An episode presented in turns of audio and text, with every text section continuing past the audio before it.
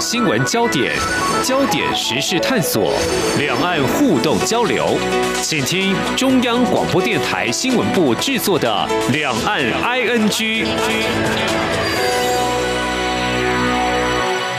您现在所听到的是《两岸 ING》节目，我是宛如。在我们的节目里面呢，经常会播报一些关于两岸的新闻时事。不过呢，今天哎，我们的角度不太一样，而且非常的年轻、有活力、有朝气。因为呢，这可以说是宛如在今年度所访问的受访者当中年纪最轻的一群人。好，一群也没有很多啦。今天有两位特别来宾来到我们央广的录音室，他们是台湾的新二代。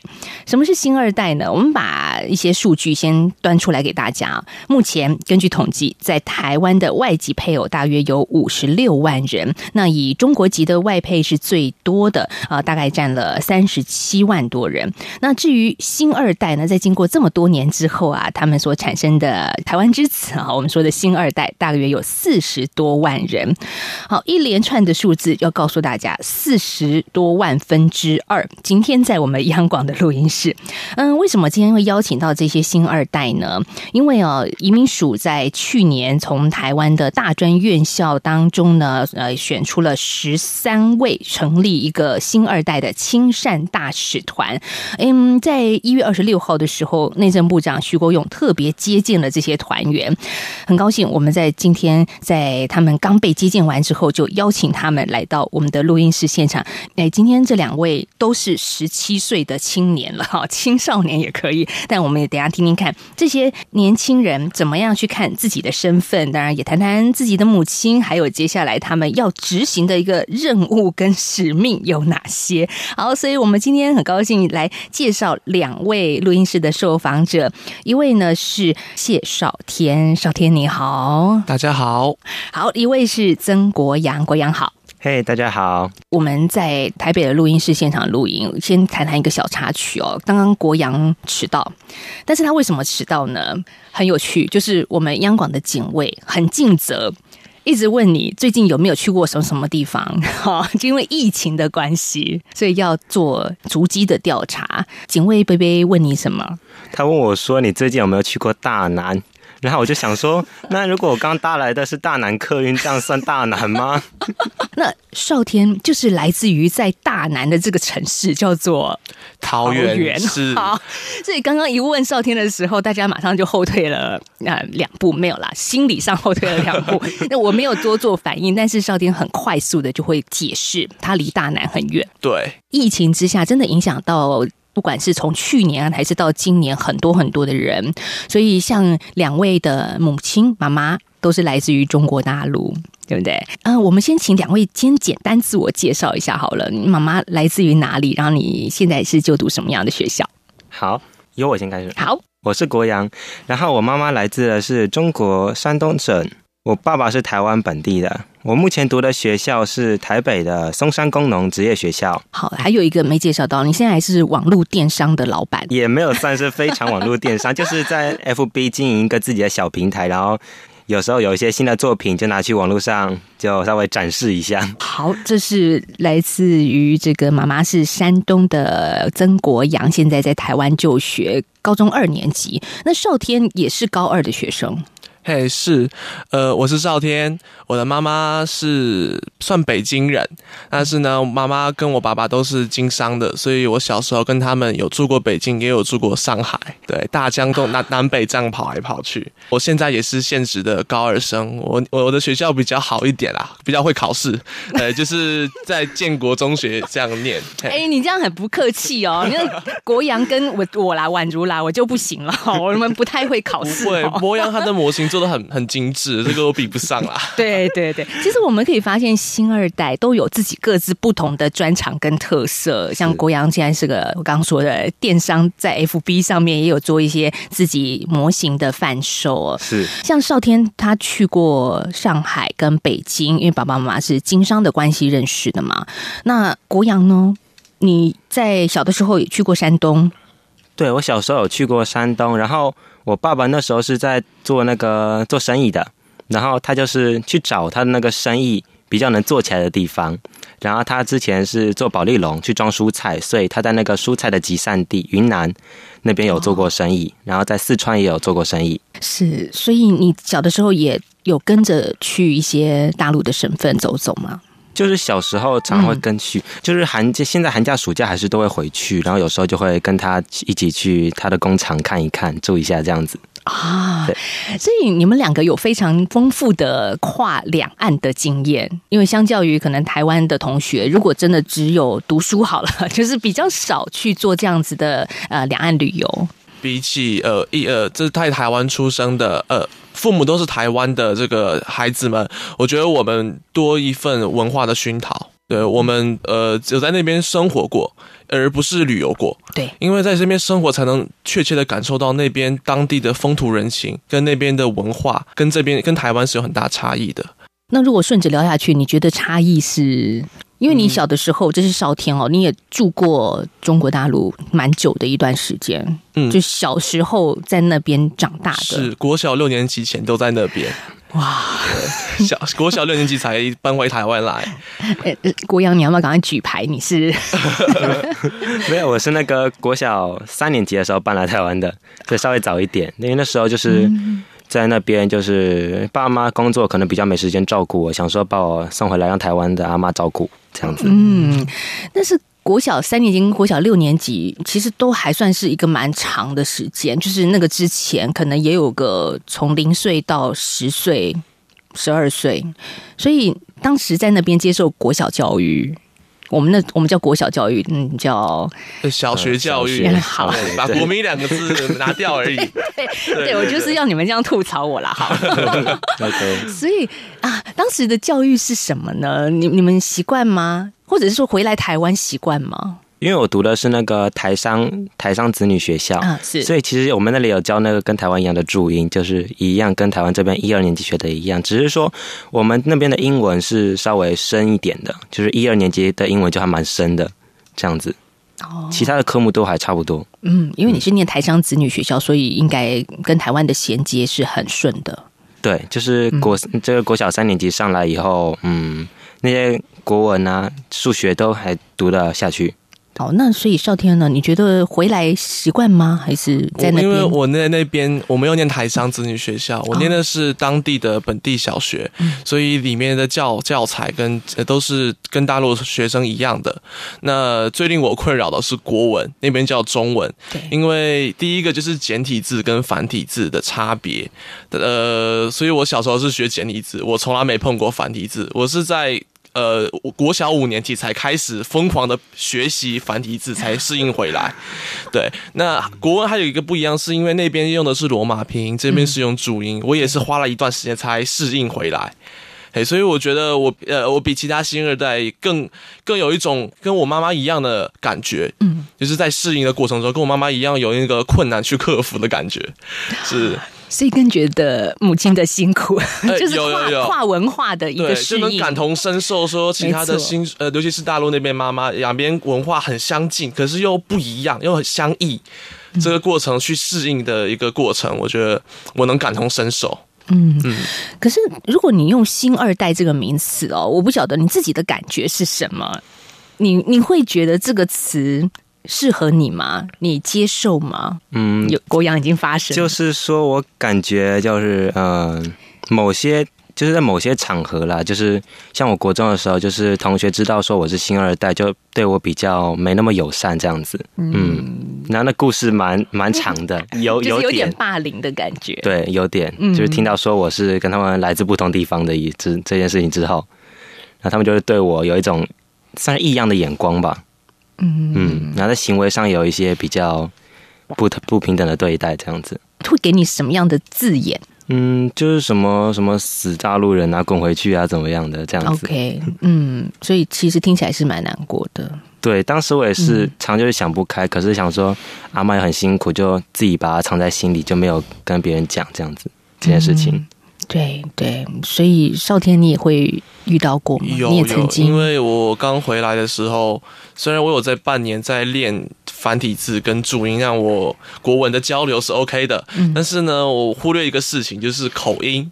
mother tongue。啊，那我回我回来的时候，我讲话是带卷舌的，带北京腔的，特别拿腔拿调这样子。对，所以跟呃当地人会觉得说，你讲话好怎么讲？刚才讲做作，那他们就会问，哎、你为什么讲话口音那么奇怪？我我我，那我小时候因为国小，我也不太会说谎的，我就说，嗯，因为我妈妈是北京的，我之前都在北京念书，这样子。那那我自从讲这个呢，感觉他们就是有一种呃，我我不属于群体的一种异样感。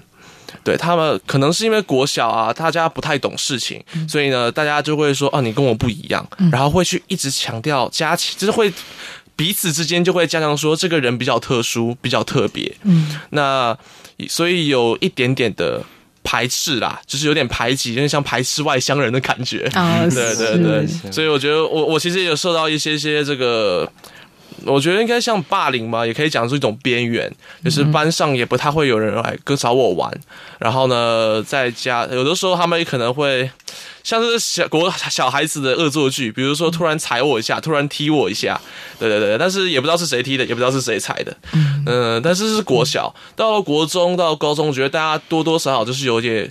懂事了，大家也就不太会去说啊，你是中国的啊，你就是往上面贴标签或者在上面做文章，就慢慢大家就是啊，你是不一样的，那我们就平呃和平的相处，和睦的相处这样子。这的确是一个我觉得蛮不舒服的成长经历，因为你们得在这个标签上去做突破。所谓中国的标签，其实特别在两岸关系不是那么稳定的时候，对，嗯，就是我讲之后，我当时国小是我就是蛮保守的啊，就是面具都戴的很好，甚至他们完全不知道说我是中国来的这样子。然后我有点后悔，是我国中国一的时候有一次没有把面具戴好，然后就被他们识破了这样子。怎么说？嗯，就那时候好像学校办一个什么什么一个学生证还是什么来着的，然后要收你的户口名簿还是什么，然后我们班那个刚好那个收户口名簿的同学就是说他就是嗯比较有意见啦，对这个我的身份比较有意见啦，然后开始在班上宣传，然后大家都知道了，就是这么一个事情，对。对你们而言，所谓第二代也也纯粹就是长大的地方不一样，妈妈来自不同的国家。可是你刚刚用面具没有戴好，其实你还有点自责呢。觉得说，嗯、我这不是我我想生在哪里就能生在哪里的啊、嗯这是嗯没有我没有办法决定的事情啊。可是就是说你是人，我们也是人，那为什么不能和平的相处这样子？那我们今天看到这两位都已经长到十七岁了，你们其实走过了一个一般台湾的小朋友没有走过的成长的历程，要克服的东西。但是下一个阶段，我们想来谈谈说，为什么你们会参与内政部移民署的新著名二代亲善大使团这样的计划？而且重点是哦，他们被特训了一年的时间。我们下个阶段再来谈这个特训到底有哪些内容，而且大使要做些什么，听起来很了不起。下个阶段我们再跟听众朋友好好的聊一聊。我是临床心理师黄天豪。疫情期间，如果感受到焦虑、担忧等情绪，都是很自然的反应，多数人都能够慢慢的自我调试。如果您正在居家检疫或隔离，感到孤独、烦闷的时候，可以透过电话或视讯与亲友联系，主动关心身边的亲友，彼此关怀与问候是度过疫情最好的良药。也可以拨打一九二五安心专线或咨询卫生局社区心理卫生中心。有政府，请安心。资讯由机关署提供。一起听最有 feel 的台湾之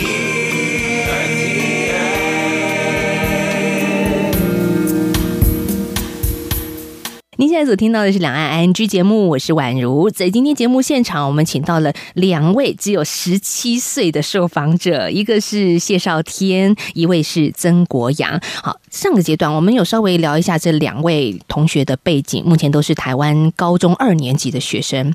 你们在高一的时候参与了一个内政部移民署针对公私立大专院校所征集的新著名二代子女的培训计划大使团。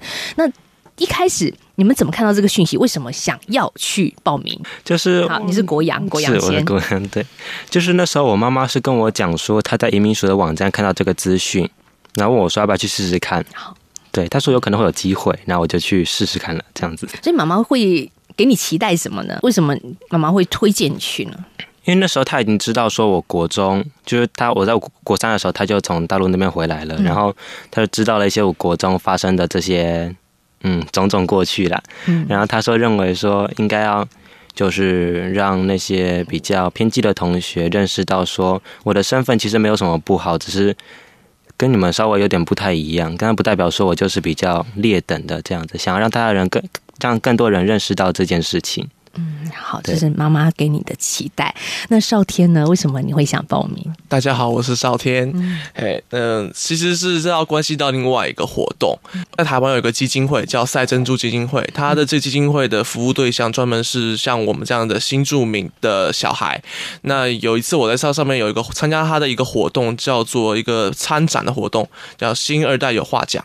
哎，那我在这个活动的记者会上认识到了这个移民署的主任，是。那主任就说，那他主任就告诉我说，他有一个这个亲善大使的这个计划，他希望我来参与。那我当时也觉得，嗯，我觉得这个机会很难得，嗯，然后加上我觉得，因为我们的身份。就像我的我们的成长经验一样，呃生长经历一样，我们会因为这个贴标签部分受到许多的这个阻碍困扰，嗯，所以我想说，能不能透过这个机会来给一些同样有这个融入困难，应该叫融入，在融入的过程中受到这些问题的，给他们一份信心，给他们一份加油，一份鼓励，这样子。嗯，可是要参与这个活动，他得经过一些甄选。你们什么样的条件成为十三分之一？哈、这好像也不容易，因为只选十三位耶。呃，我们当初在甄选的时候，大家有一个报名表，在填入你个人资料的同时，也要你要求你交一份，我记得是大约一千字左右的自我介绍。嗯，然后呢，那就是洋洋洒洒挥笔成章这样子写完之后，是它就是还可以通过初试。哦，呃，这是初试。通过初试之后，他会通知你说来面试，就是复试。那面试的部分就是，我记得是三分钟还是五到五分钟的自我介绍，再加上一段个人的才艺表现。嗯，对，那个时候我记得我很紧张，这是我第一次。第一次遇到这么多官员，也是第一次类似于职场一样的这种面试。嗯呃，我就记得有一个摸字形的桌子，我走在前面，然后旁边一堆的评审、一堆的长官在看着我，是我很紧张，腿都快一直抖，一直在打颤。嗯然后呢，勉强把我的自我介绍说完之后，我拿出我那个我事先准备好的那个乐器，就是是竹笛我我有对竹笛，我有在练这个国乐的竹笛，就是我个人的兴趣是专长。那我就是给各位长长官吹吹奏了一曲，然后可能是这首这首乐曲可能触那可能怎样。可能呃引引发他们一些感情上的这种激烈。哪哪一首曲子曲名叫做？呃，我当初吹的是那个大鱼，对，哦大鱼这首歌它它是也是流行，音乐，嗯，它算是古风的流行音乐，嗯是。但是我觉得它的曲调很很哀伤，很悠远，然后很适合笛声的那种弘扬，然后我就吹奏了这首，对，然后就触动了评审 我。才是触动评审了，不知道不知道，其实这样子辛苦的甄选上，还要培训特训一年的时间，这简直就像是一个这什么韩国偶像团体，他们还不能马上曝光在大家的面前，你得隐藏这个培训的过程，然后最后再一炮而红。好，现在你们就是已经可以展露在大众媒体面前了。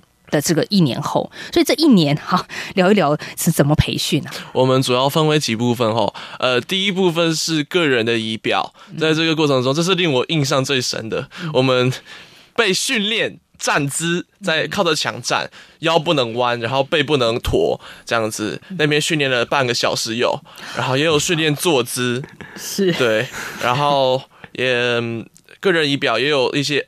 一些走路的姿势也是要训练的，这是第一个部分。第二个部分，我们有训练如何的自呃，应该叫自我包装，也可以叫自我介绍。嗯，就是在别人面前要如何的自我介绍，然后如何用影片来自我介绍，如何去利用简报来自我介绍，这些种种的技能都是一个对我们一个很大的一个帮助。第三阶段，我们除了以上呢听起来比较死板的，我们也会训练一些肢体上的，比如说跳舞。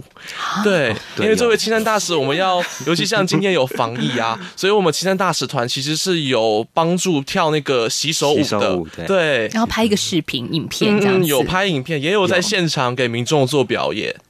对，好像在台北车站是吧？是是是台在台北车站吧？对，对我今天母亲节活动也有去做，也做支援这样子。所以，那青山大使到底这个大使团哈要做些什么？你们现在被赋予的使命有哪些？那天内政部长徐国勇特别接见了你们，其实给予你们好多期待。对你你自己觉得你可以做到什么，或者你接下来要做什么？哎、有可能我会嗯回去，呃，赛珍珠基金会去做志工，因为像这样的基金会，或者是或者我再会去找有没有相关的这种，呃，不论是民间的团体也也好，也是或者是社会呃政府委托的团体也好，看能不能去做一些我力所能及的帮忙。对，那这是帮助呃参与团体的部分。那如果可以，我在想可能能不能做自己去拍摄影片，或者自己做一些影片上的宣传，或者是声音上的宣传，就是帮他们讲讲话，或者是诸诸如此类的。就是也让大家看到新二代，就是新著名之子可以不一样。是譬如说国阳，你曾曾经走过国中的时候被霸凌的阶段，我觉得你也更能够感同身受。嗯，对，就是，我就觉得说，我可以靠我自身的经验，就是我成长的时候经历的这些过去，然后就是以我自身的经验来鼓励更多的那个像我们这样的新二代去找到自我认同，就是说，嗯，不要去太在意别人的眼光啊，这样子。可是怎么找到自我认同？我觉得这件事情虽然对是很抽象，嗯可是真的他必须在比你们小的这一些弟弟妹妹里面产生实质的作用。因为其实我必须说，台湾更早期对于新住民、对于新二代之子，都是很多很多更多比你们更多的负面标签。嗯你们有听闻过吗？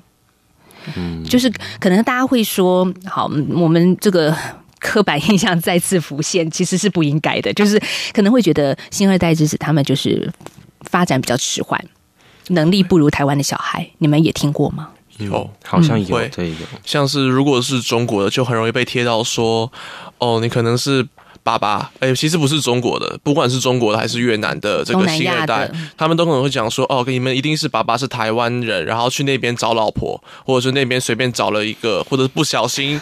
结婚的呃 都会这样子去讲，有点就是听说以前买卖婚姻的。是是当时早期，我们好像必须说，诶真的是台湾很早期的时候。对，但是其实现在那种婚姻婚介啦，就是婚姻中介所介绍所已经没有那么多啦。大部分的其实新人，像我们身边，我们这个团里面也有东南亚的朋友，他们很多也都是当地的华侨或者是当地的望族。我觉得他们不应该就是每个人就是被贴上说哦，你就是弱势族群的标签。其实我之前在做一些社会报告的时候，我也有去。观看那个新二代的数据，其实发现近年来那个新二代的教育程度，呃，新新住民的教育程度，其实是比以往的那个趴数有在上升。那代表说，其实新二代已经不是以往所想的都是弱势族群，都是没有没没有那么有文化的。其实他们的教育程度也很高。就是目前的，我觉得是一个社会的改变，不应该再拿过去的那种标签再再再让它浮到水面上来。嗯，是特别两位的妈妈就是来自于中国的大城市山东，山东应该算是算是比较山东是哦，山东是孔子的故乡哦，文化很深渊的哦。应该是这样子，对。可是，比如说国阳，你当你不晓得成长过程会不会听到说，嗯、你来自妈妈来自中国，所以他们想当然会觉得，嗯那中国就是落后，他们会给你这样子的一个不舒服的感觉。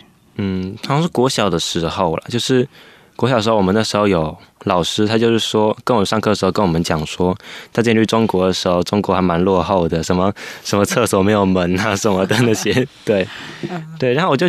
当时我就的当时就在想说，嗯，那可能是很久以前的事了吧，因为我们那时候回去的时候，除非像是农村那样子，不然其实都是蛮文明的这样子，对，不至于说到厕所没有门啦，对。所以你当下嗯不舒服，可是没有跟老师说，老师我我我自己的感受不是呃，那时候是不敢说啦，对，那时候不敢说，对，嗯，因为那时候我也从来没有让同学知道说我是中国来的，对。对对。那如果我这样子说，你们怎么看自己的妈妈呢？嗯，我觉得其实就跟别人一样啊，就是都一样是母亲啊，然后她也都把我照顾的很好啊，对，也没有说有就是亏待我什么的都没有，这样 妈妈怎么会亏待你？也是啦，也是啦，对。但当然，我是说，像呃，刚刚少天有稍微提到，像妈妈这样子得经过跨文化的冲击跟适应这个历程，其实你毕竟你是台湾在台湾读书的小孩，可能跟妈妈又不一样。因为你还有更深一点点的文化连接在台湾，你会带着妈妈，或者让妈妈多认识些什么？嗯，在她遇到一些冲击的时候，是说就妈妈也会遇到不友善吗？嗯，她会跟你会说吗？对嗯他有说过，嗯，就是说之前在那个嗯工作工作的时候，然后他们就是有那个里面的那个领班，就是知道说他是大陆来的，就是都是在跟他讲话的时候都是背对他的这样讲话，对，然后就是带有一种指使的口气，说你去做那个，你去做那个这样子，哦，对，是妈妈感觉到不太被尊重，就是不被尊重。那你怎么去跟妈妈说？我刚才讲说，那其实说，你看这个社会上那么工作那么多种，为什么一定要局限说一定要在这家公司工作呢？嗯嗯，对，多找几间一定会找到说友善的公司嘛。我是这样鼓励他的，对，你妈妈也就换公司了。对他之后就换了。哦，你真的是 给予很棒的一个建议，很好。所以少天呢，这个问题，我觉得我妈妈是一位比较伟大、很呃比较伟大的母亲，对，因为我觉得她能只是呃只身一人的来到异乡生活，我觉得这个勇气就已经是十分值得我们肯定的。嗯，对，我觉得呃，我们但是我妈妈融入的过程也，嗯我我觉得没有太多的困难，或者是她没有讲，对，因为我呃政府有有做很多的开设很多给新住民的课程，对他他他有来帮我报名一些像台语的课程，所以他报了台语之后，反而比我台语讲的还还要顺利，还要顺溜。呃，他回到家就跟那个邻居阿伯讲台语，我都听不懂。对，因为我是国小六年级，因为台语教学一般只有在国小，国中就没有这样的课程，没错。所以我只上到一年的台语课程，就没有那那么那么熟悉台语。对，是妈妈比你更融入台湾。呃，我觉得我妈妈，在我我妈妈是我学习的对象，她比我融入的还要好。嗯，好，就是最后我们来谈一点点好了。那对于呃新二代之子哦，如果你说希望给他们从你们的身上给他们一些正向的正能量，好，最后一句话你想给他们什么？呃，就是说，不要说因为别人的眼光而放弃自己的梦想，因为你就是你，没有人能改变你的想法。这样子，就是说你的身份没有问题，只是说有问题的是你的那些同学，他们给你贴上的标签是他们的不对，他们需要改进。这是国阳，那少天呢？我觉得我们每我们的新二代，绝对是比其他台湾本土的孩子更加奇特的，但是他们会说我们是奇怪的。那如何不让他们的评价从奇怪变成奇特？需要我们自己的努力去让他们改观，让他们知道我这个标签。这个有色眼镜不应该加在我们身上，他应该对我们的双重文化背景感到羡慕。是，是，我觉得今天听完我就觉得蛮羡慕的，因为你们可以横跨两岸，然后来去自如，因为那边你可以有比较深的文化体验。我觉得这是我们如果土生土长在台湾长大的人是没有的。对，就是我突然想到一句话送给大家，就是今天早上我一个朋友鼓励我的，他就是跟我讲说，生活中的不完美都是为了让你长大。对我觉得这句话是蛮触动我的心的，就是我感觉说，嗯，对，就是说我现在经历了这些，可能说我就是遇到过了，将来遇到的时候我就比较不会那么的紧张，可能或多或少也都是对我有好处吧。先遇到这些事情，这样子。你那朋友好棒哦，我们要不要空中 Q 他出来他是那个李同学啦，我的一个李同学，对，啊？好，不同学校的。嗯啊，谢谢这位李同学，也帮我们今天的节目做个很完美的这个据点。但今天是因为时间的关系，其实还有好多可以聊的。少天跟国阳呢，只谈到的是他们参与内政部移民署的新著名二代亲善大使团的一个历程，跟他们自己的成长经历。但是哦，其实我们还有一段还没有时间录，还来不及录的是，请他们两位谈两岸的过年。我想从这两位十七岁的少年当中，可以看到不一样的跨文化的冲击。这些过年有什么好玩的地方？我们就安排一个过年特别节目，好不好？再期待少天跟国阳来到我们的节目现场，大家可以拭目以听过年特别节目。好，今天先谢谢两位了，谢谢。谢谢大家，谢谢大家。好，也谢谢听众朋友今天的收听，我们明天再聊。